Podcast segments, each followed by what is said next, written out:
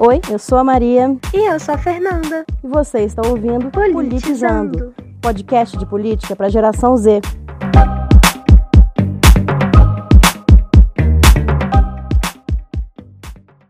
E aí, como você tá? Ei, eu tô bem, e você? Eu estou bem. Estava assistindo agora o trem lá do, do homem que foi preso, Daniel Silveira. Foi preso. Você ficou sabendo disso hoje, com certeza, né? Assim, ficar sabendo eu fiquei, mas eu não sei exatamente o que, que aconteceu. Ou, é, acabou de ser votado agora, a Câmara acabou de votar, teve uma votação massacrante, assim, pro cara ser preso mesmo. É, você não sabe nada do que aconteceu? Zero? Cara, o que, que eu acompanhei foi, tipo assim, parte picada de jornal, sabe? Então, se você me perguntar agora, você sabe o que aconteceu? Não, mas provavelmente, na medida que você for falando, eu vou lembrar do que, que aconteceu eu vou saber, mas por enquanto acho melhor, acho melhor você explicar. Eu não sei, não sei. Você lembra, deixa, deixa eu falar então. Você lembra é, quando a, a Marielle morreu, foi assassinada e tal? E aí teve um, um deputado babaquíssimo que foram homenagear ela, colocando uma roupa com o nome dela. Ele foi lá e quebrou essa placa. Acho que eu também não sei do que, que você tá falando. Talvez seja uma falha de memória minha, que, eu, que, eu, que na época eu tava sabendo que isso estava acontecendo, mas eu não lembro agora. Não lembra disso? É, tá, então, deixa eu te atualizar. Isso aconteceu, né? Quando ela foi. Porque eu pensei que você ia pegar quem que era a pessoa. Enfim, essa pessoa, como você pode ver através desse ato que eu acabei de descrever, ele é um nojento, né? É um cara extremamente horroroso. E aí o que acontece? Esse cara, é, ele era um grande apoiador do Bolsonaro. Aliás, ele era um dos poucos apoiadores que o Bolsonaro ainda tinha depois que ele começou a perder muito apoio, né? Que ele rompeu com o PSL e tal. Então ele tem uma base de fanáticos ainda meio restrita. E esse cara compunha essa base de fanáticos dele, desses, dessa galera que é armamentista mesmo e tal. E aí esse cara, é, o que, que ele fez? Ele fez um vídeo no YouTube outro dia, deve ter uns três dias, dois dias, em que ele falava em números absurdos. Quais absurdos? Não sei dizer porque esse vídeo foi removido antes que eu pudesse ver esse vídeo em específico. Mas o que a gente sabe é que meia hora depois que esse vídeo foi postado, o ministro Alexandre de Moraes, que é o ministro do STF, né? É, se o nosso leitor, o nosso ouvinte não souber o que é o STF, nos primeiros episódios do Politizando a gente descreve para que, que ele serve, o que, que ele faz. É, então, nesses episódios a gente inclusive viu que uma das prerrogativas do STF é julgar determinados políticos, cada tipo de político tem um tribunal específico que vai julgar eles, os funcionários públicos e tal. E aí o que acontece? O ministro Alexandre de Moraes, do STF, virou e falou: Isso que você falou é um absurdo. Não só é um absurdo, é um crime, porque esse cara estava defendendo é, o ato institucional número 5, esse cara estava é, falando para a galera ir atrás dos ministros do STF bater neles. É, ele estava é, acusando os membros do STF de crime sem prova nenhuma. E assim, quando se acusa sem prova nenhuma, isso é um crime em si, né? Enfim, aí o ministro Alexandre de Moraes falou que, que, que aquilo era um absurdo e mandou prender esse cara. Por quê? Aí é uma questão porque é, que, que o galera bolsonarista está batendo nessa tecla, então é importante falar. É, o pessoal bolsonarista já odeia o STF, porque fala que o STF isso, que, que, é, que é inimigo do Bolsonaro, que, que cortou os poderes do Bolsonaro, que é o STF que não deixa o Bolsonaro fazer nada contra a pandemia. Isso é um, um outro assunto. Mas aí então, esse pessoal já odiava o STF e estão falando que o STF agiu incorretamente, que o STF não podia ter feito aquilo e tal. É, e aí, inclusive, está surgindo muito aquele caso da deputada Flor de Lis, para falar, nossa, a deputada Flor de Lis matou o marido dela, possivelmente, né? E ela não foi, não foi presa. Mas aí o, o Daniel Silveira falou que gosta do AI-5 e ele está sendo preso, que absurdo. Só que são coisas distintas, porque aí é, é, é o. O que, que acontece?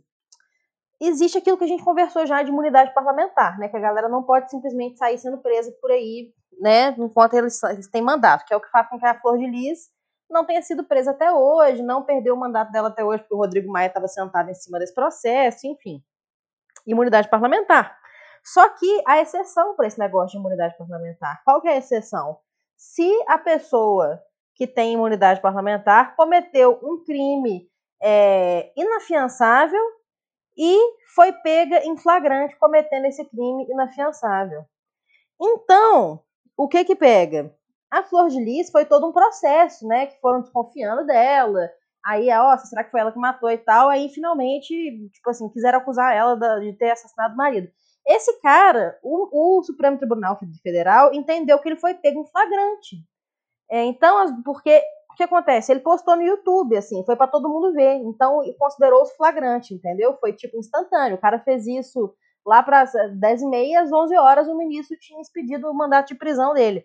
Então, é, foi em flagrante e foram, e foram também crimes inafiançáveis, que quando você olha na decisão do STF, né, dizem que ele feriu as leis de segurança, de segurança nacional, né? É, então aí o pessoal estava batendo na tecla que ah, o STF é tirânico e tal. Eu, pessoalmente, apesar de que eu não sou nenhum especialista em poder judiciário, né? É, sei que é uma questão para muita gente, inclusive pessoas assim de esquerda dentro do, do da área jurídica e tal, o poder é, é do STF, assim.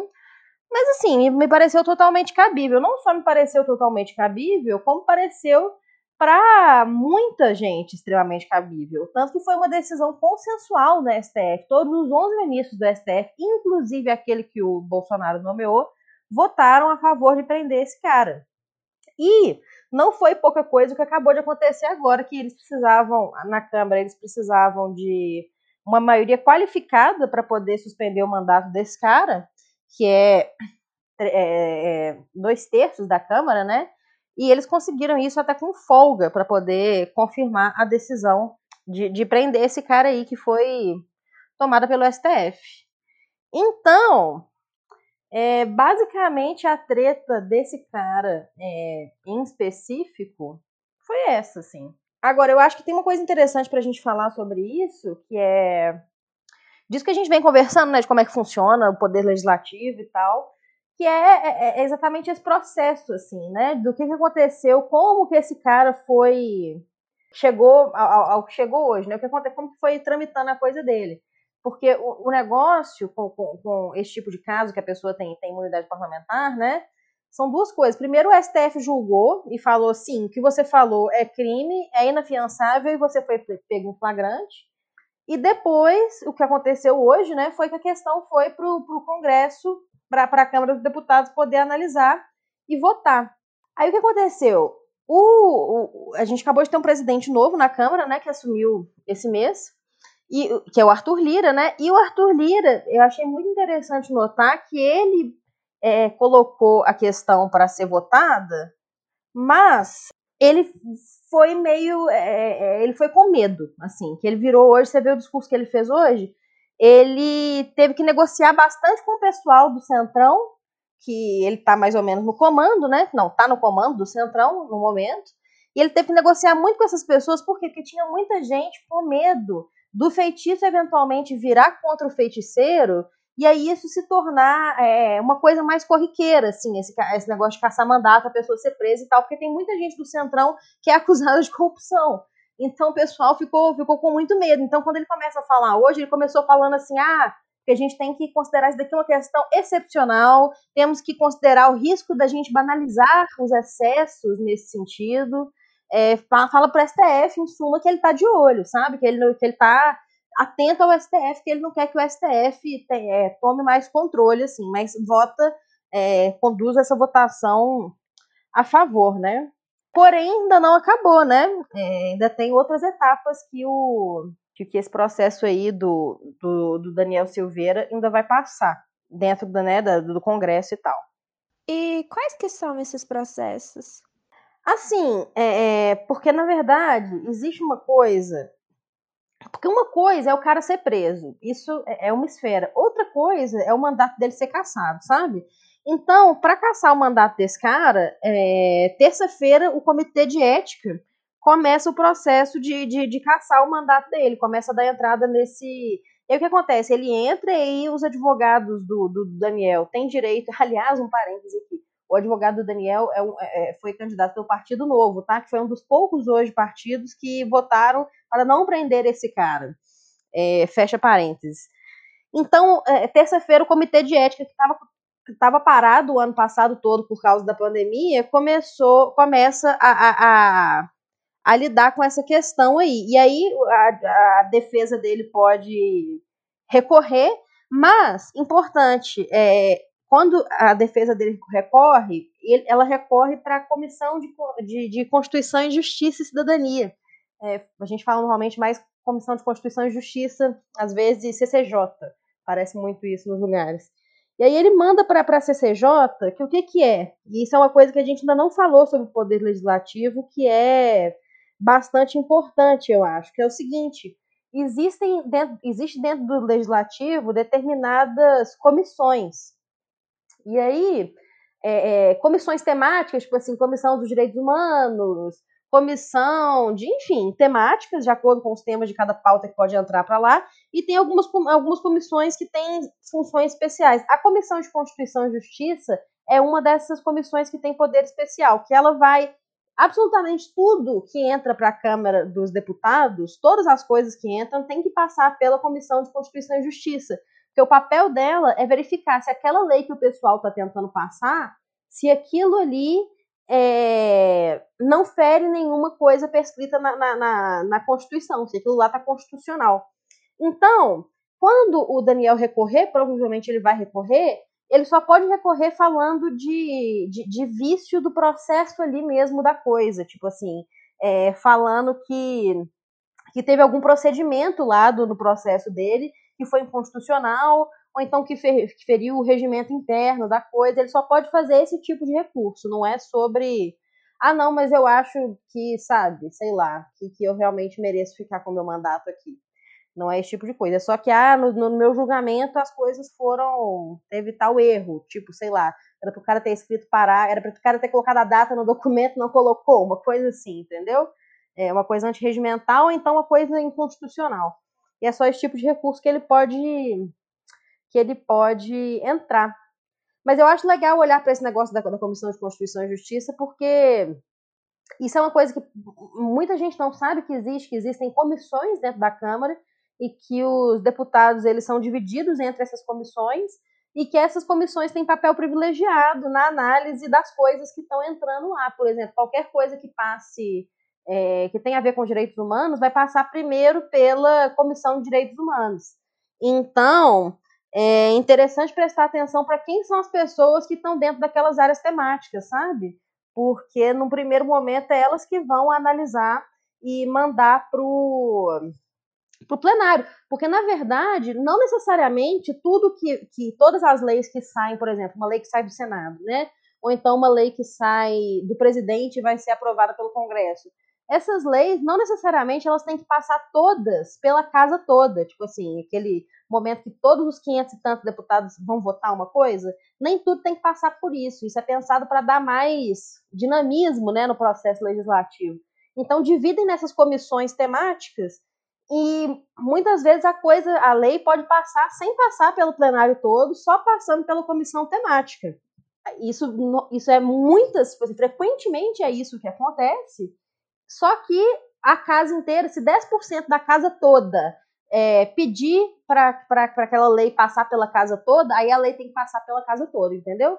Mas muitas vezes isso não acontece, muitas vezes passa só pelas comissões. Por isso as comissões são tão importantes. E por isso que costuma ter briga entre os partidos, entre os caras do partido, tipo assim, muito joguinho de aliança, muita muita politicagem assim envolvida em quem vai ficar com cada constituição, com, com cada comissão, quer dizer, porque tem partidos que se importam mais com determinadas comissões. Por exemplo, é, é, é, frequente que esse pessoal, os conservadores e tal, queiram estar na Comissão de Direitos Humanos para poder barrar determinadas pautas, né? Porque é, é, mais, é mais fácil, né? A se articular numa comissão que tem um número limitado de deputados. E esse número varia, né? Pode ser, é, acho que até 50 pessoas, se não me engano mas com certeza é muito menos do que os 500 e tantos que formam a Câmara dos Deputados de maneira geral, né? Então, eu acho importante entender um pouquinho sobre essas comissões, porque isso acaba sendo bastante importante. É, e as pessoas normalmente não sabem como isso funciona. Ah, eu não conhecia todo esse processo enorme que tinha por trás, não tinha nem noção disso.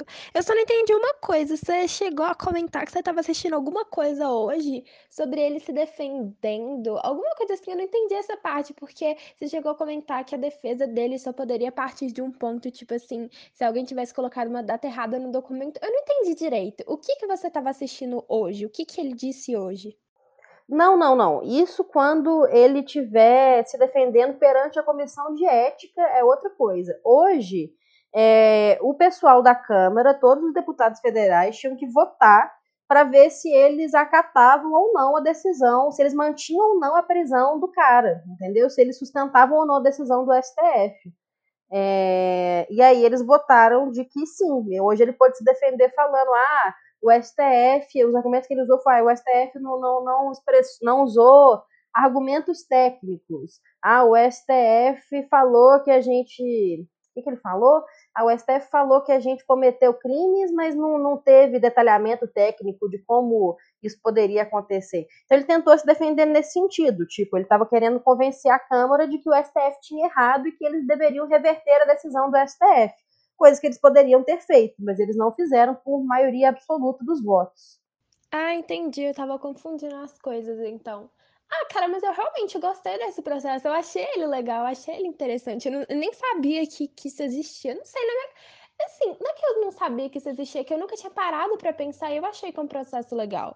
É, hoje foi um dia legal, cara. Na mesma semana, o Nego Di e o Daniel Silveira, eu tô muito feliz, sabe? Assim, é, eu acho que são duas casas que não mereciam essas duas pessoas mesmo não, tá ligado? É, é, é, muito bom, assim, e é interessante notar que eu acho que isso demonstra muito o, o poder do Arthur Lira, que é o novo presidente da Câmara, né?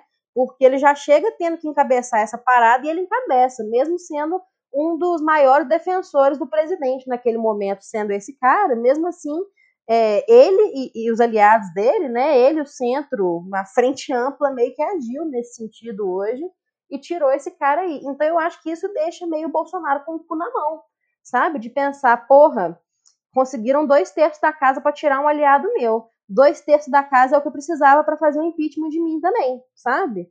Então, eu não estou falando que assim é isso que vai acontecer, não, mas eu acho com certeza que isso é um pensamento que está passando naquela cabecinha de vento do Bolsonaro nesse momento. Eu acho que nesse momento ele está fritando com essa hipótese totalmente, porque realmente hoje foi uma demonstração de força do Centrão e uma demonstração de fraqueza do presidente, que já anda muito enfraquecido de maneira geral, né? apesar de terem feito apostas de que essa, essa nova aliança com o Centrão vai trazer força.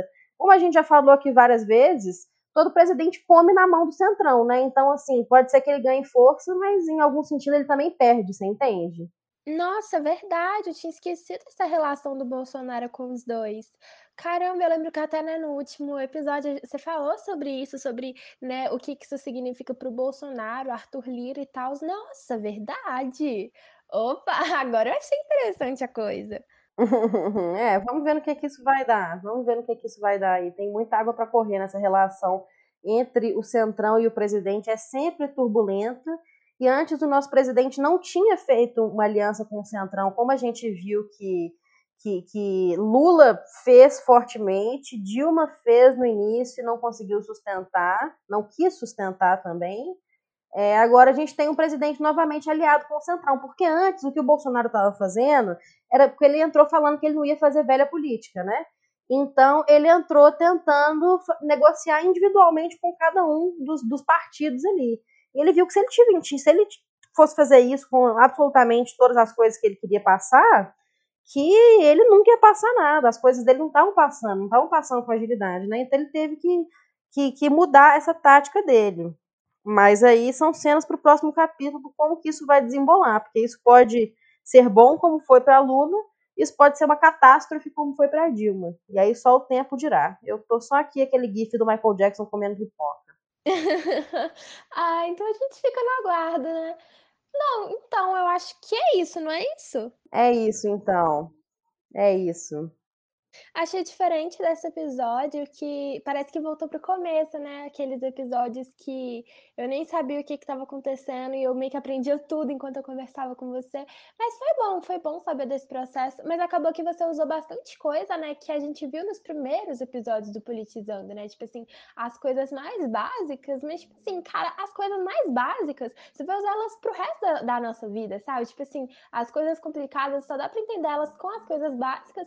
Então, gente, essa é a minha recomendação de hoje. Eu vou fazer isso e eu recomendo que vocês escutem novamente, ou então escutem pela primeira vez que ainda não viu os primeiros episódios lá do começo do Politizando. E acho que é isso. É, exatamente. A gente pensou esse podcast para ensinar qualquer um que não entende quando vê o jornal, ele conseguir entender qualquer tipo de notícia. Então, se alguma coisa que a gente falou aqui você não entendeu, volta lá atrás que com certeza a gente explica. E é isso. E até semana que vem no Politizando. Beijo, gente. Até mais.